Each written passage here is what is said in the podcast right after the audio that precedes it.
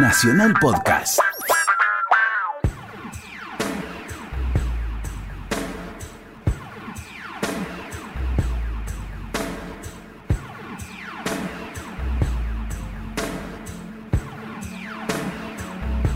Héctor Larrea, Bobby Flores, mirá lo que te traje.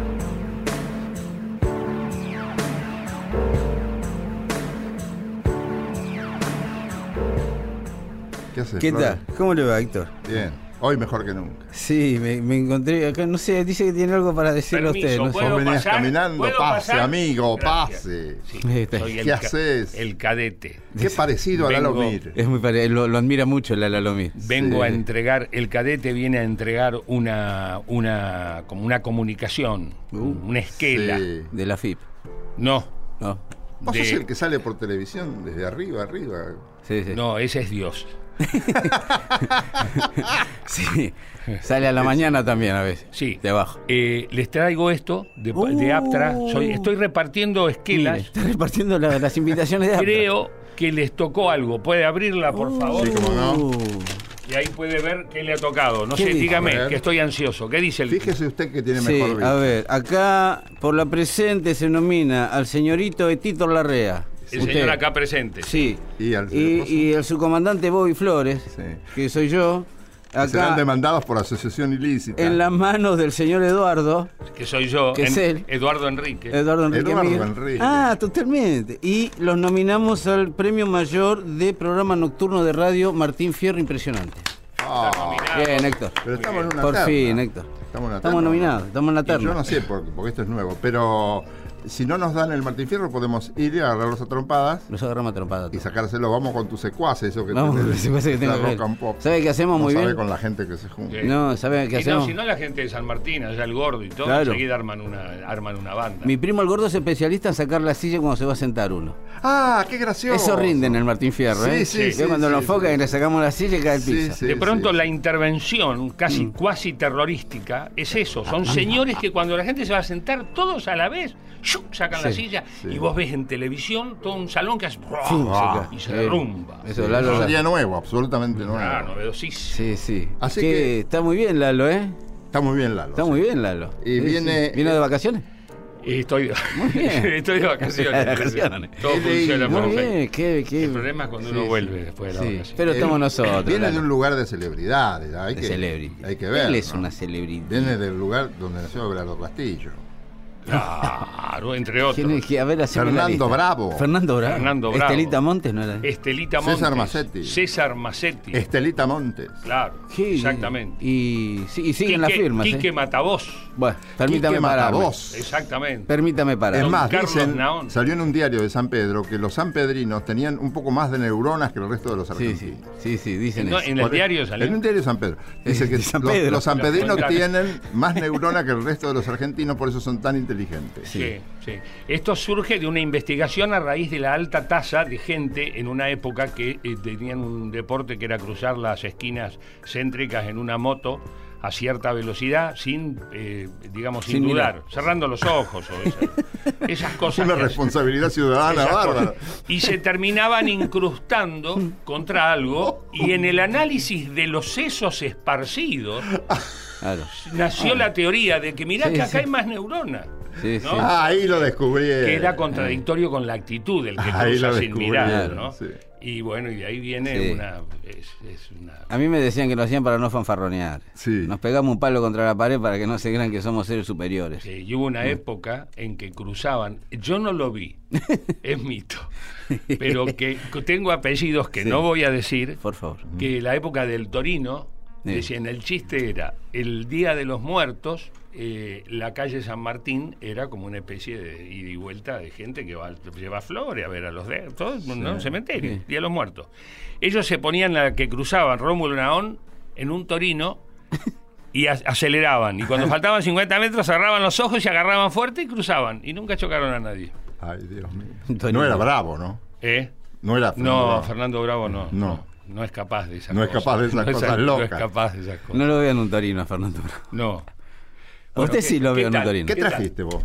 Eh, traje un par de, de músicos. A ver, porque es la gran tiene- sorpresa. sí, tiene. pero no sé, yo los tiré ahí, no sé cómo van a salir. Así que, señores, graben en este momento. eh, Te le pida que- tengo. Y no, te- ¿Qué está escuchando ahora, Lolo? ¿En qué Cosas, anda? cosas raras. Mm, siempre. Ahora no, ya lo pensé que había cambiado.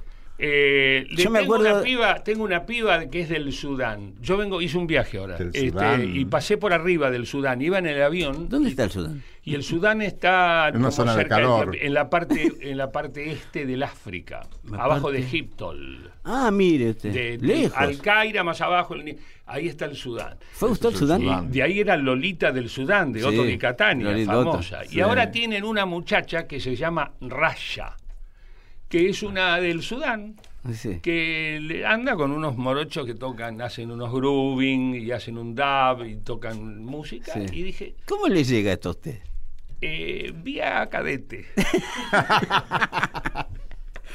Tiene sus propios cadetes todavía Sí, le traen esa exactamente. música. Sí, sí. Eh, no, hoy tenemos internet y ese, uno se pone a buscar y a bucear y a, y a dar vueltas por ahí, escucha cosas raras y bueno, y de pronto, ¿viste cómo es? Una cosa lleva a la otra. Yo sabés que me imagino que te enviciás vos con internet. No, para nada. No, para nada. No soy antivicio. No, ¿Sí? no. Sí, la uso lo, lo, lo mínimo Ah, indispensable. mira, tenés una conducta. Sí, sí. Muy bien. Sí, sí, no, me, me, me, me, me aburre y después me embota el... No, no, es un rato. Tengo Claro. que hacer lo que tengo que hacer y ya está. Ok. Pibe, qué buen color tenés, ¿eh? Sí, claro. ¿Cómo haces para tener ese color? Mira nosotros. Se maquilla. Me maquillo todo el Ah, cuerpo. te maquillás los Claro. brazos también. Los todo. brazos, las Sí. piernas y Ah, si sí. me bajo la... No, Lalo. Sí, no, está bien. No, no, no, no. Este. Si no lo paramos, lo hace. Bueno, Sí. ¿trajiste música o no? Y sí, les dije que le traje a una verdad. ¿La quieren escuchar? Debe Sí, claro. Ok, se llama Raya. Raya. Raya.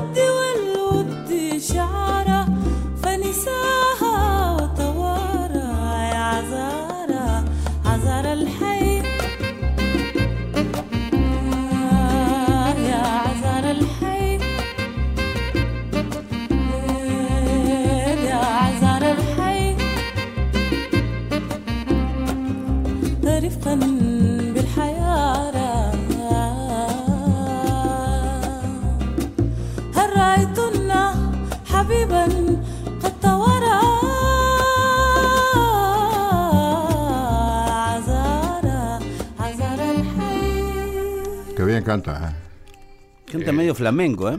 Es una mezcla rara de... el- qué lindo todos esos lugares, ¿no? Cuando uno va a un lugar que no conoce y suena, la- y suena diferente. ¿Vos anduviste por ahí o no? No, Sudán nunca fue. No. Ni al Cairo tampoco, que está más arriba, que están los Tutankamones. A mí me gustaría, ser interesante. me gustaría ir a fumar al Cairo. sí. Veo que fuman en esas, am- en esas cosas, y Sí, narguiles. narguiles. Narguil, Sí, pasan sí. los camellos por la avenida. Sí.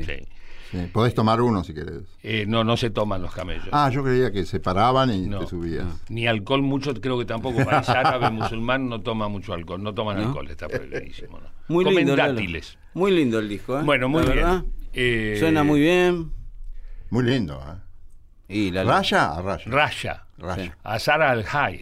No sé qué quiere decir, nunca Bueno, me preocupé ni nada. Pero usted dígalo como si supiera, Sí, Lalo, que sí. convence a todos. Eh, estoy como que me gusta buscar eh, cosas que por ahí suenan Yo me acuerdo diferentes. cuando apareciste con Klaus Nomi. Klaus Klaus Nomi. pelos parados, claro.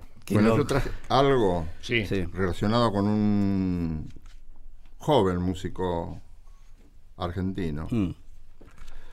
que se llamaba Jorge Anders y ha muerto hace poco. Jorge Anders, Sí. claro. Jor- ¿lo Una pérdida- Sí, sí, lo tengo, lo tengo. Ahora no, pero sí. Una pérdida irreparable.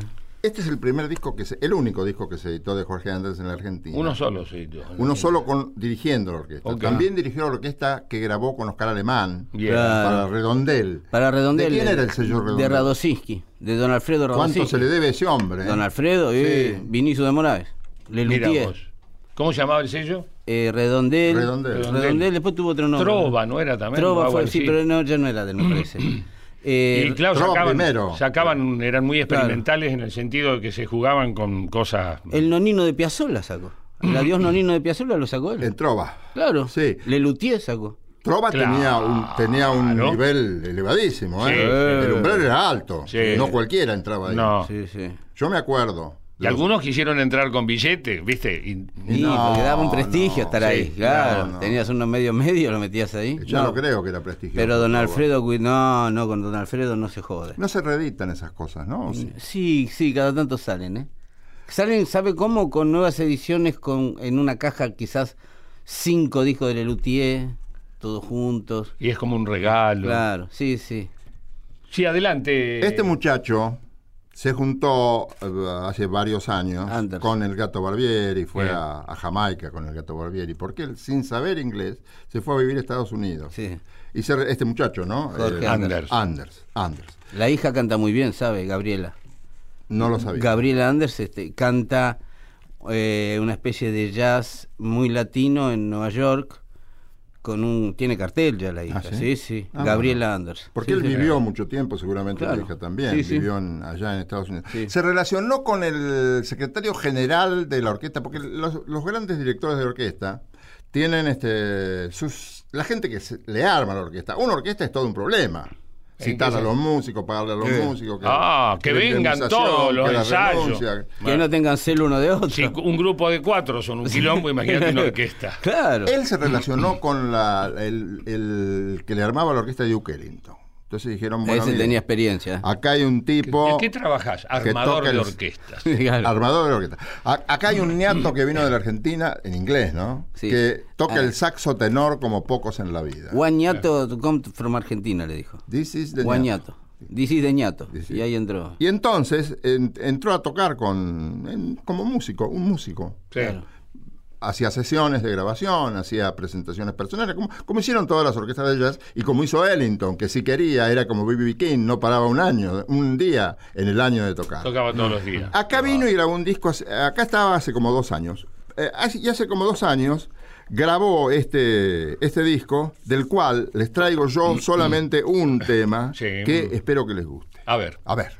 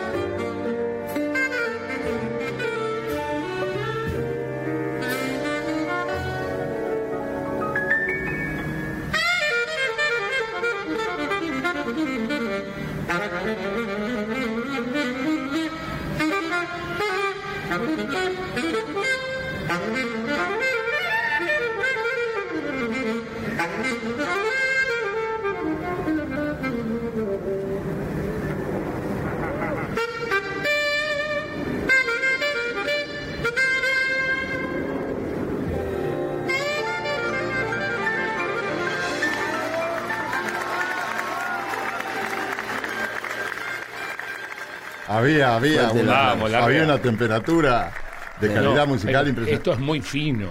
Saxofonista genial también. Ese era Hugo Pierre el que tocaba.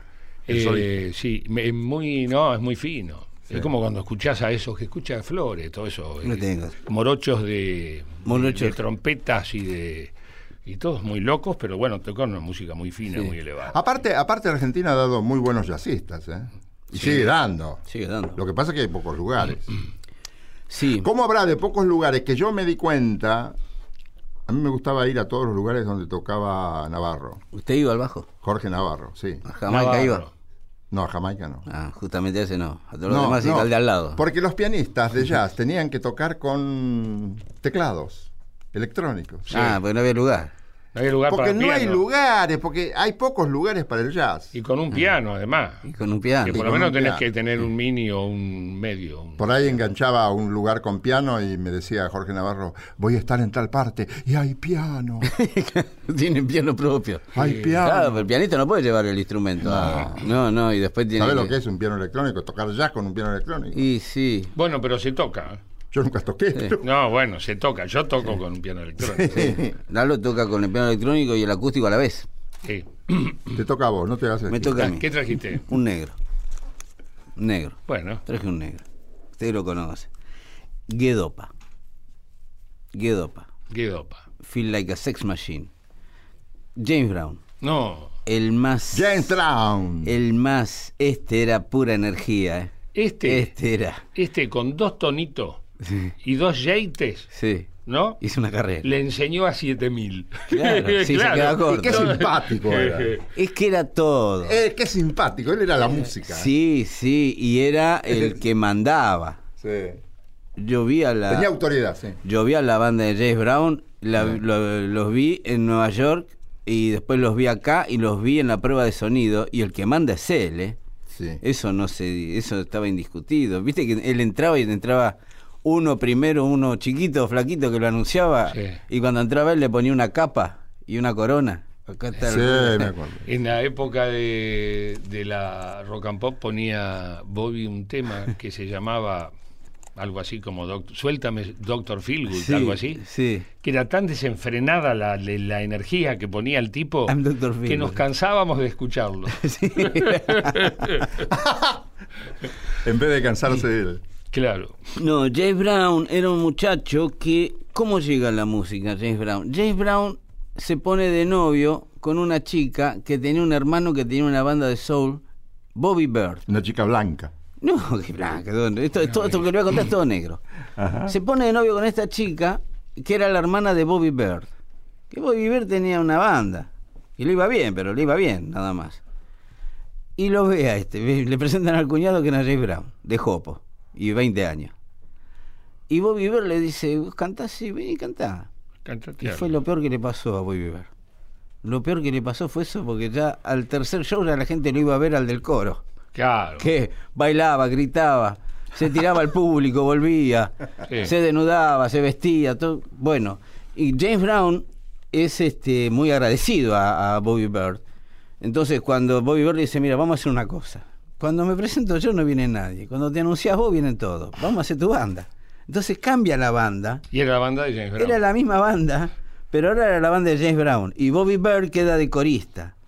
Bobby Bird es el que acá le hace el coro. El que dice que dopa todo el tiempo es el, cuñado, Ah, quiero Bobby escuchar, Bird. quiero escuchar. James Brown. Get up, get on up, get up, machine, get on up, get up, get on up, get up, get on up, stay on the scene, get on up, I like a sex machine, get on up, get up, get on up, stay on the scene, get on up, I like a sex machine, get on up, wait a minute, shake your arm, then use your palm. Stay on the scene I like a sex machine. You got to have the feeling. Sure you're born. Get it together. Right on, right on. Get up, get on up. Get up, get on up. Get up,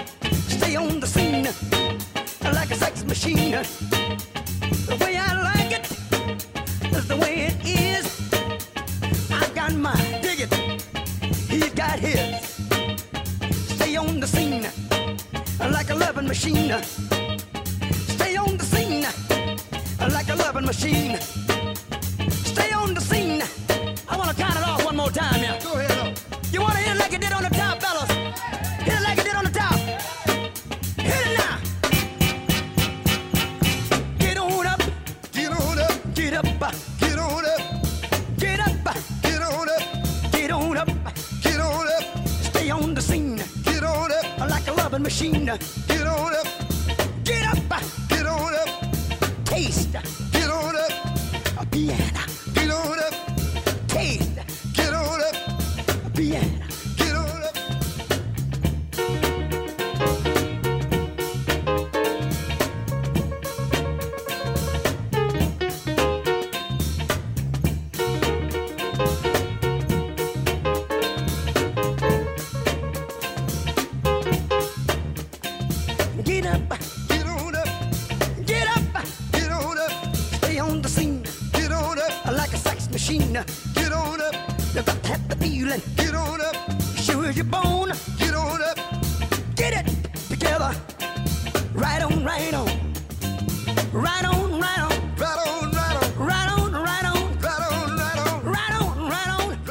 No baila ahí porque murió. Y sí, y la verdad que si no se le mueve nada con esto. Sí. No, bueno, era como un frenesí, ¿no? Estos conciertos Sí, sí. estos, Sí. en los clubes y la gente iba Sí, aparte tocaba. a bailar y a, desco- a beber y a descontrolar. Sí, sí. muchas cosas de este muchacho en internet. ¿De James Brown? De James Brown. Y porque no, no- es inagotable. Sí, sí, sí. Yo lo he visto en estudio de televisión atrás de Qué energía, ¿no? Engelbert Humperdinck. Eh, sí. Y subía él y la gente pegaba contra las paredes. Era- Ah, sí. Claro, sí, claro. sí, era imposible evitar el descontrol.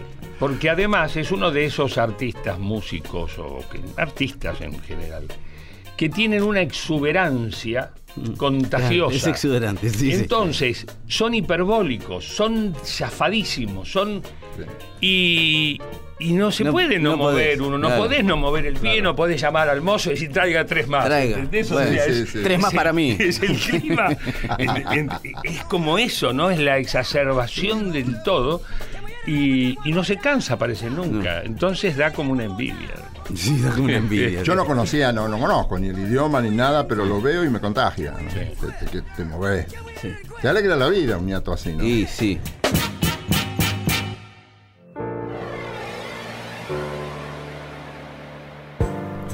¿Qué Le vuelve? toca a usted, Sí, maestro. bueno, eh, eh, yo estoy un tiempo, hace un tiempo estoy enfrascado con... En el Sudán. eh, con al- no, el Sudán ya fue. Flor de frasco. ¿eh? Con, eh, con un fenómeno que pequeño, regional si se quiere, Mm. que por algún motivo eh, muy popular, la cumbia, Sí. por algún motivo, eh, desde Colombia, digamos, ¿no? El vallenato y la cumbia se empezó a mezclar con todo. Se empezó a mezclar con Eso todo. es cierto. Y en América es, es muy cumbia, sobre todo las- lo, lo más popular, Ah. la gente de, de- de- de pueblo, las- los bailes y todo, la cumbia, los jóvenes, hay mucha cumbia. Bueno, ¿Vos cómo conociste deriva- la cumbia? ¿Cómo con- Yo conocí la cumbia de los guaguancó. Sí. Yo conocí la cumbia del Cuarteto Imperial. Cuarteto Ahí, Imperial, recién. Sí, por esa época, digo, qué sé yo. Pero ahora hay. Y, eh, eh, Distintas aplicaciones. Sí, no, entonces traje lo- dos extremos. No dos extremos, pero dos, dos, dos ideas de a dónde puede llegar la cumbia. Una es un francés que vive en Estados Unidos, en Brooklyn, y que un día fue al Machu Picchu y le dijeron, no, hay que ir a, al Amazonas. Entonces fue a Iquitos, ponele. Y escuchó la cumbia de los mirlos. Mm. Sí. que era una banda de Sí, los sí. años 60 de cumbia peruana, se le llama cumbia psicodélica Sí, sí. o cumbia amazónica. Los peruanos están locos. ¿sabes? Sí. Y el tipo enloqueció y se fue a Brooklyn y armó una banda de cumbia. Pero él es francés, entonces pronuncia mal el inglés y el castellano. Y a su Ah, vez es un músico, es un músico moderno. Entonces, esto lo toma, lo mezcla y lo deriva hacia estas corrientes musicales más nuevas que son como free jazz y como Sí. este, el groovy. ¿Y la banda Eh, cómo es, sabes? Una banda de cumbias. es una banda rara que tiene un, un peruano o dos peruanos, porque Sí. son muy de salsa y de cumbia los peruanos también. Sí. Se llama Chicha Libre. Chicha la- libre. Chicha sí, Libre. sí. Y la canción se llama El Borrachito. Y él es como que juega a ser un sudaca. Es muy lindo, A es muy ver. tierno escucharlo.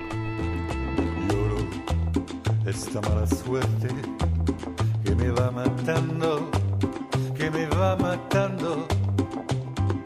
Triste, triste y solitario, sin padre ni madre, que lloren mis penas.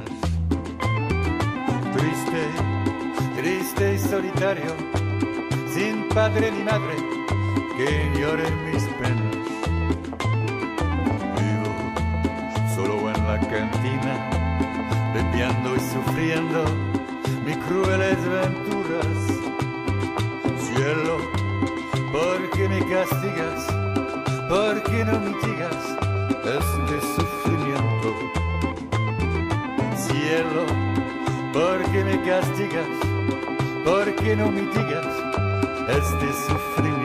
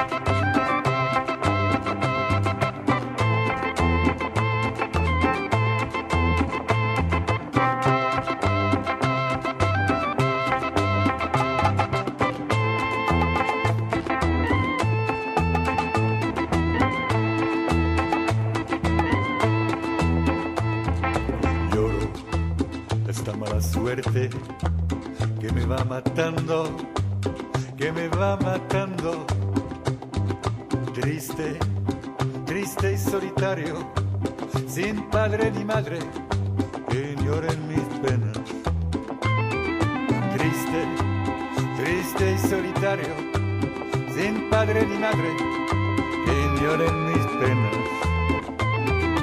Vivo solo en la cantina, bebiendo y sufriendo mis crueles venturas. Cielo, ¿por qué me castigas? ¿Por qué no mitigas este sufrimiento? Cielo, ¿por qué me castigas? ¿Por qué no mitigas este sufrimiento? Eh, Se la rebusca bien. No, el o sea, no, yo me imagino cómo será un con ¿Quiénes van a un concierto? Desde toca No, en Brooklyn. sí. Cumbia, la Sí, gente pero es lindo porque cumbia. invita a bailar, invita a bailar, Bueno, invita a y mover. el, por eso. otro fenómeno es, este me lo encontré de casualidad, porque eh, eh, cuando uno empieza a buscar, te em- empezás a relacionar, ¿viste? Te buscas acá, buscas en una revista, buscas en, en internet, buscas y, y te empieza a sugerir, el algoritmo Sí, sí. te empieza a sugerir cosas, Sí, sí. y me aparece un tipo que se llama Celso Piña. Entonces lo googleo a Celso Piña y es un señor con una Carmela importante, Mm, que debe tener mi edad, mm. o sea que es de la generación de las cumbias de los 60, cuando la cumbia guaguanquesca o decía vallenatesca, ¿no es cierto? Claro. Sí. O imperiales. Y es acordeonista, que no es tan común el, acordeón. En la cumbia se toca ¿Qué esa verdulerita la verdulerita chiquita, que es la del vallenato. No, este es acordeón. Sí, larga. Y Celso Piña siguió tocando y se empezó a mezclar con los músicos nuevos. Sí. Entonces quedó como un grosso que dice, no, invitarlo al viejo a tocar. Claro. Que toca ese acordeón Bueno, el- desenfrenadamente. Perdón, el Flaco Jiménez, usted lo conoce, el Flaco Jiménez que ha tocado con los Cadillacs y con los Fábulos Thunderbirds, era un, este, tocaba el acordeón mexicano, cor- corridos tocaba. No sé cómo llega a. Estados Unidos y lo ven esto y dice, pará, ven y toca acá, toca esto.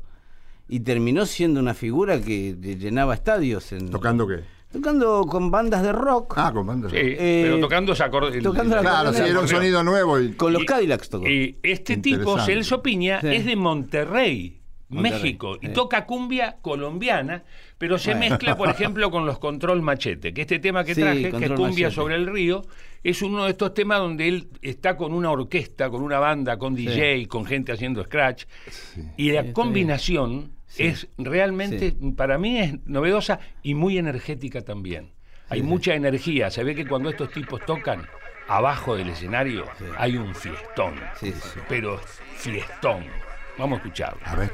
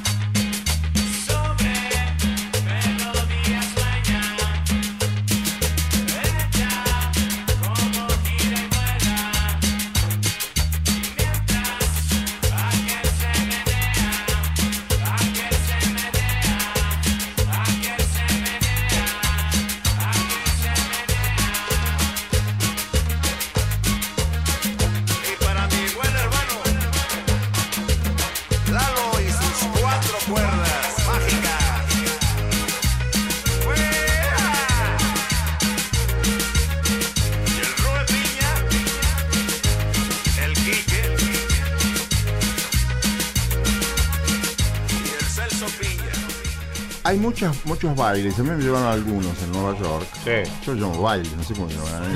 Baile, un baile, vamos al bailongo. Mucho latino, mucho Eh, latino. al latino va a bailar, le gusta ir a bailar. Yo fui varias veces en la época de la salsa, Sí. de los trombones, ¿te acordás? ¿Te acuerdas? de Sí, sí. La época de los trombones. La- ¿Cómo se llamaba el sello de salsa? Era el. Sí, este, Fania. eh, Tania- Fania. Fania Fania. All Stars. Fania All Stars. Que casi graban los chicos estos que vos nombraste. Los Cadillacs. Los Cadillacs.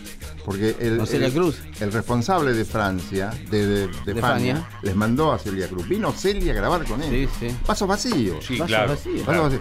Y, pero iba, iba- estaba, era todo latinoamericano. Y esa cumbia es para latinoamericanos. ¿No? Claro, No. eso es fusión y es en Nueva York Sí, y es sí, todos esos sí, lugares sí, sí. o los festivales grandes Sí, sí, donde sí. se juntan todas estas todas estas músicas de americanos, de latinoamericanos y todo. Y Yo estuve en un concierto en el en el Madison de cuando la cuando este Jerry Masucci se llamaba el, el Sí, productor de Fania. Sí, sí. Ese, se, digo, se no, retira o no sé qué y le deja o todo pasa a ser de un tal Ralph Mercado, me Ah, encantan los nombres, y se llamó RMM, Ritmo Mundo Musical, Ah, sí. que compra o toma o deriva el catálogo de, De Fania, Fania. y continúa con todo lo Sí, nuevo. sí. A mí me invitaron a la a la RM musical, que era el primer concierto que se antes se llamaba Fania All Stars. Sí. Ponían a las estrellas de la Fania con un combinado orquesta, con los, Sí, sí. los personajes de cada orquesta, hacían un combo. Y después los solistas y llenaban el Madison dos, tres noches. tres veces. Eh, esto pasó a ser de la Ritmo Mundo Musical. Y yo fui a uno de estos primeros conciertos en el Madison Square Garden donde tocaban todos. Cheo Feliciano, todos, todos. Yo los vi a todos maravillosamente. María, que está acá, tenía seis meses o siete u ocho meses, era muy pequeña. ¿Esa es María? Sí, Esa es y, María. la, ¿Esa es y María? la- Hola María. y fue y la dejamos con un en un hotel con una niñera para irnos a Sí, qué mala, a- no, usted no- no no no, no, más, se podía no perder se no, la íbamos a llevar con toda esa No, no gente toda esa No, gentuza. sí. Estaba todo organizado todos modos. Oíme, Este- ah, yo, ah, no, termina que yo te quiero hacer una no, cosa. no, eh, me acordé de eso, de las orquestas tropicales y de Mm. cómo se, les gusta juntarse y decir, Argentina, eh, Costa Rica, Sí, eh. Uruguay. Les encanta esa parte donde están y se sienten todos juntos. Advertía yo en, en esa, en la última cumbia y recordaba de, de, mm, género, de, mm, de apreciaciones parecidas a Sí. través de la cumbia por otros intérpretes, que hay como un toquecito de son cubano. en la Y- cumbia. Y, pero particularmente por esto, por el soneo, tienen soneo. ¿Viste cuando Sí. repiten, la- oye, mi vida, Keniana, ¿por qué no vienes tú mañana? Y el Sí. otro dice, oye, mi vida, ¿por qué no Sí, vienes sí, tú sí, mañana? bueno, ahí hay todo un juego de... Hay que tocar cubano. largo porque es para baile. Entonces Sí. hay temas que duran seis minutos, siete minutos, Sí. ocho Ah, minutos. sí, sí, porque sí. el soneo, eso es de origen cubano. Y han tomado, se ve que ellos toman Claro. de todas partes. Y está bien. Y el lugar de la, Eso gran, fusión, la ¿no? gran cocina de fusión fue Nueva York. porque todos iban a. Los, los empezaron a contratar los del jazz, como, Sí. como percusionistas, como Claro, brass, claro, sí, sí. como caños. Este, porque tenían un color, Eh, claro. un sonido, claro, Sí, sí. claro. o sea, eran igualmente capos, pero con un- una coloratura, una tonalidad Sí. y una rítmica Buscaban los... sincopada, rara. Y claro, cuando se encontraban todos en Nueva York, después de tocar en los laburos, se iban a los bares. Sí, y ahí claro. se vuelve a tocar. Otra vez. Y ahí se, Con ahí se- distinta banda. Ahí se mezclan. Ahí con distinta banda, Ahí claro. es donde se cruza el panameño con el coso que toca la guitarrista, Sí, con sí. el otro. Bueno, hay concierto de Tito Puente con Mongo Santamaría en las congas está, y con La Lupe cantando. Claro. Y jamás grabaron un disco juntos, pero Mm. Tocaban juntos toda la noche, capaz. Sí. Hacían unos estándares y le daban hasta las 5 de la mañana. Qué cosa la música de la, la música en este sentido festivo, ¿no? Mm. Me encanta. ¿No seguís vos? Yo sigo. ¿Qué, qué trajiste? Yo traje, lo, bueno, traje uno Sí. solo más. Sí. que es lo aprovechamos, esto es nuevo de ahora. Este es el último disco de una banda de acá. Los pibes son marplatenses, Sí. pero se instalaron en San Telmo, o sea, vinieron a Buenos Aires Ah. y empezaron a tocar hace como 6, 7, 8 años. Se llaman Morbo y Mambo. Morbo y Mambo. Morbo y Mambo. Morbo y Mambo. Y hacen una música inclasificable. Tienen su Por- público acá en la capital. Sí, ¿eh? claro, Sí, claro. sí. Tocan en lugares medianos. Sí, sí. Es una incitación al baile, o sea, los tipos tocan, no hay sillas, no hay nada, y Ah. se baila. Sí. Y es una mezcla, bueno, vos sabés, Qué todas estas músicas que tiene dub, Sí, sí. eh, tiene afrofunk, que tiene Sí. rock, tiene rock sinfónico. Escucharon muchos 70 Ah, sí. los, Claro. los Bueno, si vos ves las listas de música de tus hijas eh, o, de, o de chicos muy jovencitos, la mezcla que hacen, uno no la haría jamás. Un reggaetón con uno de Ah, sí. Coldplay, con uno de Zeppelin. Y un calamaro. uno- sí, sí, un calamaro. Y un calamaro. Fusionan bien, ¿eh? Eh, no les importa nada. Y Si eso les- es buenísimo. si les Está bien gusta- hecho. si Claro, si tenés les- oído, sí. Si les gusta la canción, va, no importa Claro. el orden. Sí, está bien hecho. Está bien. Y si la junta esas canciones, que para nosotros es un, un licuado rarísimo, si la junta un pibe con oído y buen gusto, es una selección musical inagotable. Porque va a cualquier lado. Va a- al Sudán, a un reggaetón, a un rock argentino, a una cumbia colombiana, a Ray Charles. Sí. Y después, los cómo hasta los fenómenos comerciales sorprenden. Yo escuché una versión de Despacito, hecha por un tano Sí. que no me acuerdo el nombre, que es superiorísimo Sí, sí. al tema La original. vi, la vi, sí, que eso es raro. La es un vi. tano que Sí. medio rapea y medio. Porque esto es medio reggaetón, esa Claro. cosa del Despacito. Que no entiende lo que está cantando. Es de una Canta calidad el italiano, que además nosotros, a mí, la, la canción italiana, el fraseo Sí. italiano de cuando yo era chico, acá se pasaba mucha Eh, música güey. italiana en las radios. Eh, francesa. Sí. Italiana y francesa. Y francesa. Y Eh, después ¿cómo se cortó todo. Sí. Nicola Divari. Nicola Di Bari, Nicola Di Bari. claro. Mil, ibas a Niki, Mina. Bueno, las eh, minas. Pero iba- ¿por qué todos se ríen del despacito? ¿De qué se ríen quién? Se No. ríen. Hay Es gente que una se lo toma música- medio en broma el despacito. Es bastante elemental musicalmente sí, pero hablando. debe haber alguna motivación. Yo sí, no. se ha estudiado. Hay, hay, una, hay una despección del, del eruditismo tal Del eruditismo, Sí. hacia las cosas que son muy populares y Sí. más banales en el sentido de la simpleza. Medio Sí. como que le da bronca. Es una música simple. Es Sí, una sí, música sí, simple sí, con una letra, con una letra simple, casi obvia, pero por algún motivo Bueno, a todo el mundo le- respondés a mi todo el pregunta, mundo, yo todo el mundo mueve la patita. ¿Querés que te diga lingüísticamente un tipo de una- unos cabezones de la universidad que lo estudiaron después? No podían entender cómo funcionaba en todos lados. Porque ha funcionado ¿Despacito? En China. Despacito. Ah, mira. Sí, en Y todos lados. ¿sabe que descubrieron, entre otras cosas, que la palabra de cuatro sílabas que se puede separar y cantar diferente una de otra es un éxito? Macarena, vitamina, dame vitamina. dame- Cambalache. Camba- eh, si, tiene, eh, si usted se fija, despacito, canta despacito en cuatro tonos diferentes el tipo. Gira, ese- gira. Ahí va. Eso funciona, sí, sí. Eh, Morbo y Mambo. Maestro. Eh, se llama Panamá, es el último disco de los muchachos. Lo fui a ver hace poco al Niceto sí. y la verdad. Ah, sí, sí. Y la verdad está muy bueno. La energía está muy buena Muy y todo bien. está en vivo está muy bueno. El disco también está muy bueno.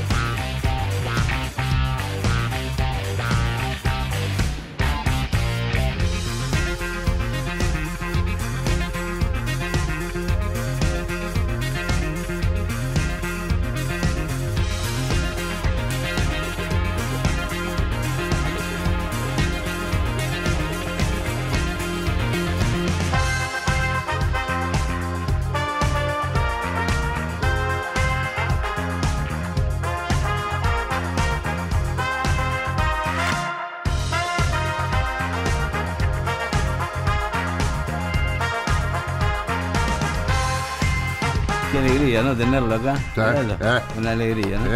Eh, se podrá repetir, ¿no? Se La podrá visita. repetir. Sí, Bueno, mira, tenés que venir una- todos los. una- no, una vez Bueno. cada dos meses. Sí. Bueno, sí, sí, pero, Pero vos una- decís una vez cada dos meses. Un canje, podemos hacer algo. sí, sí. Sí. Sí. Una vez cada dos meses después venís cada dos años. Le digo que Lolo todos los días es sobredosis, ¿eh? Sí. Yo lo sé eso. Beso, Lolo. Intensidad. Dale.